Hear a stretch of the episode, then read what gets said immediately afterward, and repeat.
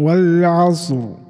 إن الإنسان لفي خسر إلا الذين آمنوا وعملوا الصالحات وتواصوا بالحق وتواصوا بالحق وتواصوا بالصبر.